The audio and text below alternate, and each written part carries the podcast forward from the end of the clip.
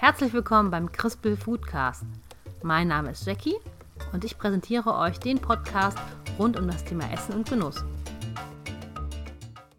Chef's Table. In der heutigen Foodcast-Episode dreht sich alles um diese wunder, wunderbare Kochdoku. Bam, bam. Folge 10. Hallöchen. Ich bin ganz erstaunt, dass ich jetzt schon die zehnte Folge mache. Und worüber sprechen wir heute? Über eine Kochdoku. Jawohl, eine Kochdoku, die so gut ist, dass ich ihr eine ganze Folge widme. Diese Sendung beschert mir regelmäßig Gänsehaut und kulinarisches Vergnügen. Und so sprechen wir heute darüber, was ist denn eigentlich ein Chef's Table? Dann versuche ich meine Faszination für diese Sendung euch näher zu bringen, anhand der ersten Folge, dass ich da mal ein bisschen erzähle, was da passiert und warum das so genial ist. Und was halt diese Leidenschaft fürs Kochen für mich ausmacht. Viel Spaß!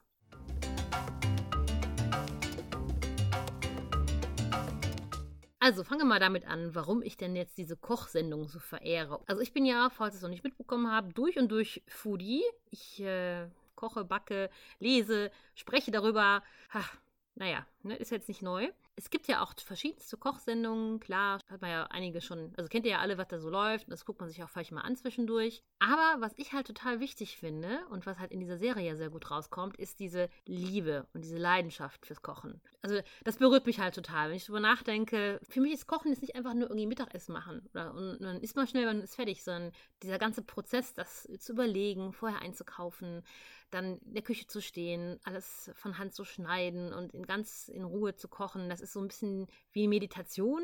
Ich weiß nicht, ob Meditieren das richtige Wort ist, aber es ist einfach was ganz Wertvolles und da stecke ich auch so mein Herz rein und, und so ist es halt auch für wen ich das koche. Also am allerliebsten koche ich natürlich die Leute, die ich gern habe und ähm, auch so was ich was, wenn ich was backe oder das verschenke, das mache ich total gerne und das ist auch eigentlich, äh, also ich mache es auch nur, wenn ich die Leute wirklich gern mag.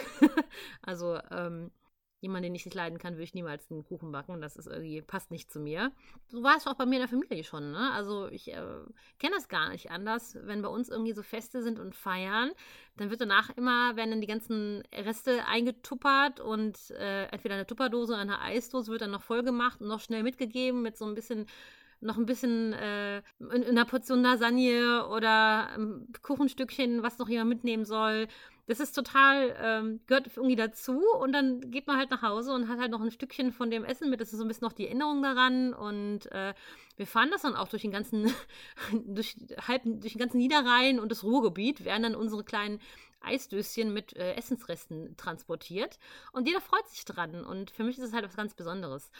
Und dieses Chef's Table, das kam dann so ein bisschen zu mir. Also irgendwann wir halt einen Netflix-Account bekommen und da habe ich halt dann so ein paar Serien geschaut, was halt so lief. Und ähm, irgendwie stolperte ich über diese Sendung. Ich glaube, es wird einem auch vorgeschlagen, gemäß deines Profils, was du sonst so guckst. Naja, auf jeden Fall habe ich irgendwann das gelesen, dachte Chef's Table, naja, so pff, Essen könnte ja interessant sein, du mal an. Und ich, ich war so begeistert. Ich habe die erste Folge gesehen, ich habe geheult, ja.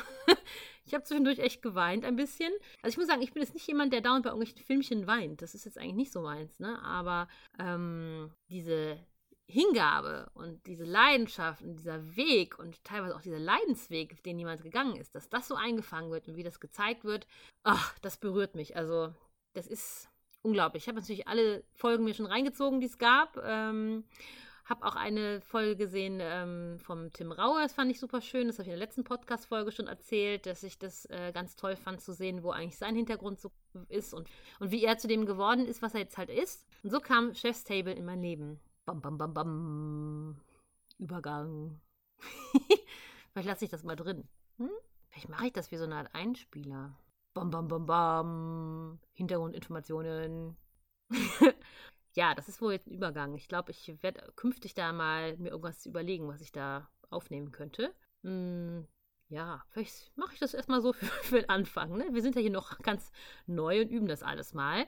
Beim letzten Mal hatte ich, ähm, vielleicht nochmal kurz, kurz mal abschweifen vom Thema. Ich habe äh, in der letzten Folge hatte ich ähm, das Interview mit der Nadine von der Schmeckerei. Und da habe ich dann ähm, bei der Kühlschrankfrage unter für mich großen Aufwand ein Kühlschrankgeräusch eingebaut. Also Kühlschrank auf, Kühlschrank zu und was mit reingemischt. Und, und als ich diese Folge dann zum Testhören gegeben habe, kam ein Feedback, was denn da passiert ist. Es ist irgendwie viel zu laut und was das denn war. Naja, das war eigentlich mein Kühlschrankeffekt. Deswegen, ich überlege noch, was ich mit den Übergängen mache. Wenn ihr den habt, schreibt mir es mal in die Kommentare für jetzt mache ich einfach mal dieses Geräusch, ne? Also, bam, bam, bam, Fakten, bam, bam. Ja, und zwar Chef's Table. Ich habe mich immer mal gefragt, was ist denn jetzt eigentlich ein Chef's Table? Und habe da mal ähm, recherchiert und meinen Onkel gefragt, der ja Koch ist, der sich ja auskennt mit diesen Dingen. Bei meinen Recherchen herausgekommen ist, dass der Chef's Table tatsächlich ein Tisch ist. Und zwar, dieser Tisch steht dann in der Küche oder im Restaurant und ist für ganz besondere Gelegenheiten gedacht. Wenn zum Beispiel der Küchenchef Freunde einlädt oder ähm, spezielle Gäste, ja, Stammgäste, ähm, besonderes Publikum, also er lädt ein, man geht nicht einfach dahin, sondern man wird eingeladen. Dann ähm, werden irgendwie neue, Menü, werden neue Speisen vorgestellt, wenn es eine neue Speisekarte gibt oder wenn es ein ganz besonderes Menü gibt, neue Sachen. Das ist so die Idee, dass äh, dieser Chefstable ähm, dafür gedacht ist, diese speziellen Dinge vorzustellen und ähm, neue Kreationen auszuprobieren. Also was ganz Exklusives. Und ich habe mal geschaut, in Deutschland gibt es zum Beispiel im Brennershof in Baden-Baden, das ist so ein super schickes Fünf-Sterne-Hotel mit langer Tradition und ganz feiner Küche. Die haben auch so ein Chefstable. Und da wird ein ganz besonderes Menü dann serviert mit ganz speziellen Weinen und was ganz Besonderes. Es ist in der Mitte von der Küche aufgebaut. Ich packe euch mal den ähm, Link dazu einfach in die Shownotes, dann könnt ihr selber mal gucken, wie das aussieht. Aber das ist halt wirklich was ganz Besonderes und du musst eingeladen werden. Also halten wir fest, Chef's Table ist schon was Besonderes und was äh, Einzigartiges. Und das ist dann halt auch der Titel von unserer Serie. Und ich äh, habe keine Ahnung, warum das so ist. Ob ich würde das mal interpretieren, dass es halt so ein bisschen, als Zuschauer von dieser Sendung kommst du halt ganz nah dran und kannst auch so ein bisschen schauen, was beim Küchenchef so los ist. Also, Chef's Table, das gibt es seit 2015 bei Netflix. Ähm, es gibt schon drei Staffeln mit jeweils sechs Folgen. Gibt auch so Ableger davon, also zum Beispiel Chef's Table Frankreich. Das ist sehr schön mit den ganzen französischen Köchen. Sehr nett gemacht. Oder Pastry, das kommt jetzt neu. Da bin ich schon super gespannt drauf, weil da halt berühmte Patissiers begleitet werden. Und äh, ja, das ganze Thema der süßen Speisen finde ich natürlich höchst interessant. Wie kommt es nun dazu, dass ich immer Gänsehaut habe, wenn ich diese Serie gucke? Also, du hast halt diese Köche, die gezeigt werden. Und es geht ähm, halt darum, wie sie zu dem geworden sind, was sie sind. Es wird natürlich vorgestellt, was sie so machen, aber auch die Ups und Downs und die Geschichte und der Weg dahin. Es gibt auch Aufnahmen ähm, natürlich aus dem Restaurant, aus der Küche, wie der, wie der Koch auf dem Markt ist und Sachen einkauft, wie er, was mit seiner Familie ist, was da alles so dranhängt. So hat man eigentlich einen schönen Einblick in das Leben des Kochs und erfährt so ein bisschen, was eigentlich dahinter steckt, so erfolgreich zu sein und auf so einem hohen Niveau zu kochen. Ja, und so ähm, geht es zunächst einmal um den jeweiligen Koch. Da wird auch das Restaurant vorgestellt, in, in dem er kocht oder das ihm auch gehört, je nachdem. Es wird auch mal eingeblendet am Anfang, ob das Restaurant vielleicht ähm, eine gewisse Platzierung hat in der weltbesten Restaurantliste oder wie viele Michelin-Sterne das hat, dass man ungefähr einordnen kann, wo das jetzt eigentlich alles herkommt und worum es da geht. In dieser Serie geht es ja so um die gehobene Gastronomie und das äh, wird dann halt auch, das wird dann so ein bisschen vorgestellt. Und diese Doku, die ist halt dann so gut gemacht, dass man halt für mich das, man kann es schon fast riechen, wie da gekocht wird. Das ist wirklich extrem gut technisch gemacht und auf einem sehr hohen Niveau. Interessant finde ich halt auch immer, dass man so erfährt, wie so die Motivation der Köche ist. Ne? Wenn du überlegst, ähm, es gibt da ganz gewisse Traditionen und wenn man sich dann weiterentwickeln will, muss man die auch mal brechen. Und da hat man vielleicht auch Widerstand und Schwierigkeiten auf seinem Weg. Und es wird auch sehr gut erzählt, wie das so alles dazu gekommen ist. Und das finde ich halt auch immer schön, wenn ich die Interviews für den Podcast mache und mit Leuten spreche, die halt selber mit Lebensmitteln arbeiten, dass sie einfach eine unglaubliche Motivation haben und eine Begeisterung für die Sache, die die tun. Also ich habe noch keinen getroffen, der mir erzählt hat, ach, weißt du was, eigentlich habe ich da gar keinen Bock drauf, ich mache es nur, weiß ich nicht, fürs Geld oder weil ich es muss, sondern die Leute haben oft so ein Leuchten in den Augen und sagen, dass sie das, was sie machen, gerne tun. Neben diesen tollen Bildern hast du halt auch die dramatische Musik, klassische Musik wird dabei gespielt und das ist so gut miteinander gemacht, dass du wirklich, ähm, ja, man richtig verzaubert wird und man in so eine ganz andere Welt eintaucht. Also mir geht es zumindest so, wenn ich das gucke. Ich finde halt generell so diesen Einblick hinter die Kulissen oder behind the scenes oder wie immer man es nennen will, total faszinierend, weil du siehst halt auch, okay, ähm, als Gast in einem Restaurant sitzt am, am gedeckten Tisch und freust dich halt, dass es was zu essen gibt und meckerst, wenn es immer ein bisschen länger dauert. Klar, ne, bist ja Kunde. Aber man vergisst vielleicht oder man begreift gar nicht, wie viele Hände an sowas arbeiten und, wie viele Menschen daran gearbeitet haben, dass dein Teller jetzt da steht. Dass du als Gast was Gutes auf dem Teller bekommst. Und gerade in diesem gehobenen Niveau, worum es ja in dieser Serie geht, ähm, ist es natürlich nochmal noch mehr Aufwand und noch mehr Planung und dann geht es immer darum, wieder was Neues zu machen und kreativ zu bleiben und da steckt auf jeden Fall ein Haufen Arbeit drin. Und ähm, ich mag es halt total gerne, das zu sehen in der Serie. Ich finde es auch spannend, dass einfach in der Küche viele Leute arbeiten, alle arbeiten zusammen. Es geht relativ streng hierarchisch zu und, und oft ist halt auch ein rauer Umgangston. Aber das ist einfach notwendig, wenn du dir überlegst. Also der raue Umgangston ist vielleicht nicht notwendig, aber generell ist es schon wichtig, dass einer das Sagen hat und dass alle, ähm, dass die Zusammenarbeit so gut funktioniert, dass am Ende in kurzer Zeit ein heißes Gericht auf dem Teller steht und wenn du dir vorstellst, à la carte wird bestellt, dann hast du auch noch verschiedene Gerichte, die gleichzeitig raus müssen. Also da sind wirklich sehr viele Komponenten, die zusammenkommen. Und das wird halt in der Serie auch sehr schön gezeigt. Jetzt habe ich mir überlegt, wenn ich eine ganze Folge über dieses Thema mache, dann möchte ich euch ja irgendwie schon näher bringen, warum ich das jetzt so super toll finde. Ne? Weil es gibt ja zig äh, Kochsendungen. Warum ist es jetzt so geil? Also, wenn wir uns mal Folge 1 zum Beispiel anschauen, ähm, ich habe mir jetzt, ich versuche das mal so zu erzählen, ohne zu viel davon zu erzählen. Aber das ist ein Italiener Massimo Butura heißt der und äh, da wird halt seine Geschichte erzählt. Und das hat mich halt total berührt, wo ich das gehört habe, was er gemacht hat. Diese Folge 1 war ein super Auftakt für die ganze Serie. Man sieht halt den Massimo in allen seinen Facetten und äh, man sieht so den Umgang mit den Lebensmitteln, wo er auch immer wieder was Neues draus macht und ähm, fand ich mal sehr cool. Er erzählt auch die Geschichte, wie er als kleiner Junge gerne bei seiner Großmutter unter dem Küchentisch saß und dann Tortellini gemobst hat. Also so dieses Kindheitsthema ist auch drin.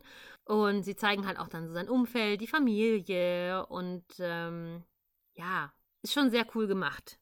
Er spricht auch davon vor diesem Respekt vor den Produkten und vor seiner Region. Eine meiner absoluten Lieblingsszenen ist auch, wo ähm, es um Pasta-Unterricht geht, wo also wo Köche unterrichtet werden im Pasta machen von seiner Pastachefin Lydia. Und das ist halt wirklich so eine typische äh, italienische Mama, die ist schon ein bisschen älter, sieht wohl irgendwie total schlecht, aber kann halt Nudeln machen wie ein Weltmeister und ähm, da ist halt eine Szene, wie alle gemeinsam singen, während sie die Nudeln machen. Und zwar heißt es da, dass man singen muss, wenn man zum ersten Mal Tortellini macht. Und das hat mich dann auch wieder. Mein Herz ging auf, ne? Aber es ging ja nicht nur um diese klassischen Themen, sondern auch um das Thema Provokation.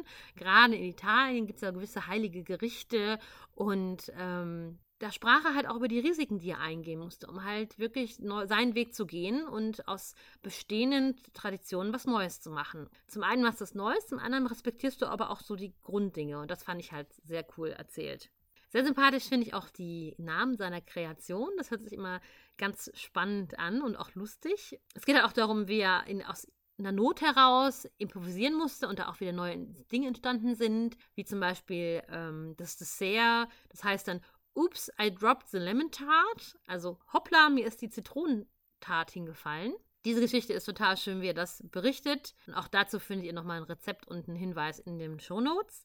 Ein anderer Name für eine Kreation, die ich auch schön fand, war zum Beispiel der knusprige Teil der Lasagne. Das ist ja schon mega genial. Also da habe ich gedacht, ach, das muss man irgendwann probieren. Wer weiß, ob ich da mal hinkomme.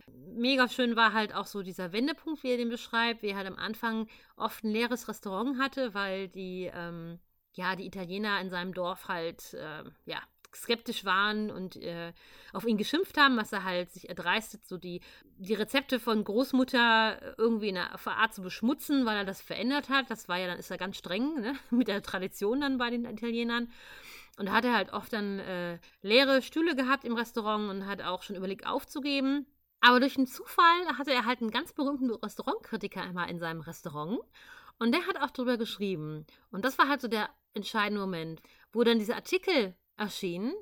Da kamen auf einmal auch Leute außerhalb seines normalen Dunstkreises. Leute, die ihn schätzten, die sich das angeschaut haben, die das total faszinierend fanden. Und von da an hat er halt einen super Weg gemacht. Und das wird halt auch noch erzählt dann, wie er sich dann verändert hat. Also rundherum total genial. Ja, jetzt habe ich so viel über diese Netflix-Serie erzählt und äh, denke mir, gut, nicht jeder hat Netflix. Dann habe ich mal geguckt, was es da für eine Alternative zum Beispiel gäbe. Und da gibt es zum Beispiel Munchies, Munchies Presents. Ähm, das sind so kurze Clips bei YouTube über Restaurants und Köche und das ist eigentlich auch ganz nett. Also das habe ich ähm, gefunden und packe euch das mal in die Show Notes. Da kann man auch mal ein bisschen reingucken und sich inspirieren lassen. Mein Schlusswort für diese Folge ist, dass ich das super inspirierend finde. Also wenn ich dann Chef's Table gucke, möchte ich am liebsten sofort die ganze Welt bereisen und mir alles anschauen und diese Köche treffen und, und selbst mal in so einem Restaurant essen. Das finde ich super spannend, aber sagen wir mal so, da ich realistischerweise, dass es nicht so schnell passieren wird und ich auch wahrscheinlich jetzt nicht für diesen Podcast diese berühmten Starköche äh, engagieren kann, also wer weiß, falls ein Koch zuhört, sagt mir Bescheid. falls einer von euch zuhört, von diesen äh, Chef's Table Köchen, sagt mir Bescheid. Ich würde natürlich gerne für ein Interview bereitstehen. Aber ähm, ja, ich finde es halt cool, dass man durch diese Serie sich da wirklich mal einfach einfangen lassen kann, sich das angucken kann. Und das ist für mich auf jeden Fall was ganz Besonderes. Man kann da immer was für sich mitnehmen und so gucke ich das sehr gerne. Ja, das war jetzt die Folge zum Thema Chef's Table. Ich bin ein absolutes Fangirl von dieser Serie, deswegen musste ich darüber einfach mal sprechen. und ich hatte ja zu Eingangs schon mal erwähnt, dass es jetzt bald eine neue Serie gibt, also Chef's Table Pastry. Und das kann ich kaum erwarten. Ich glaube, das wird mir sogar noch besser gefallen, weil ich ja so ein ähm, Gebäck- und Süßwaren- und Dessert-Freak bin. Also das zu Ehren feiern wir auch eine Chef's Table Pastry Party. Die findet bald in der Schmeckerei statt. Schmeckerei, das ist ja noch der Laden vom letzten Interview, was ihr vielleicht gehört habt. Ich packe euch dazu alles in die Show Notes. Aber grundsätzlich ist die Idee, dass wir halt äh, uns treffen in Krefeld und gemeinsam diese Serie schauen. Und gibt da vielleicht auch andere so Food-Nerds wie mich, die das auch super spannend finden. Und so gucken wir mal, wie das so läuft. Vielen Dank fürs Zuhören. Macht's gut. Dum, dum, dum, dum, dum, dum, dum, dum, dum, dum.